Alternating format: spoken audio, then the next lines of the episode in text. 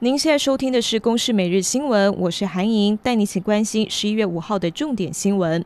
美国总统大选的选票统计，四号是再度大逆转。威斯康星跟密西根州总计二十六张的选举人票，确定是由民主党拜登获得，这也使他跟川普的票数来到了两百五十三比两百一十四。威斯康星选情底定之后，拜登发表了重要演说，表示有信心拿到胜选所需的两百七十张选举人票，并且誓言做一位全民总统。另一方面，川普竞选团队在密西根、乔治亚跟宾州三地向法院提起了选举诉讼。要企图阻止计票工作继续进行下去。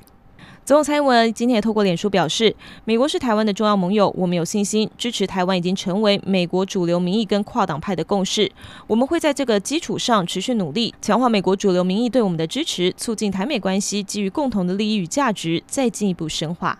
国民党籍立委郑天才今天中午在立法院针对原住民议题质询退辅会主委冯世宽的时候，郑天才因为不满冯世宽回应，上前推挤冯世宽，并且泼洒咖啡，导致退辅会副主委吕家凯全身咖啡，而冯世宽也脱下外套叫阵，现场气氛火爆。马来西亚籍女大生遭掳杀案意外爆出了归仁分局疑似吃案逆报，警界惩处将归仁分局长杨庆玉调内勤，被外界批评只是大风吹。警界署长陈家清上午则回应。绝对不可能吃案，也强调转调内勤已经是很严重的惩处，没有所谓的大风吹。易游网深耕国内外旅游市场多年，但今天经济民主联合召开记者会指控，易游网是中资违法透过第三地海外公司投资，还能够透过铁路局协助独家取得的环岛之星观光列车经营。不过易游网表示，一切依台铁公开招标程序合法取得经营权，而经济部长王美花指出，初步了解，当时易勇往来申请是外资，有疑虑或是任何明确的证据，都会请投审会去了解。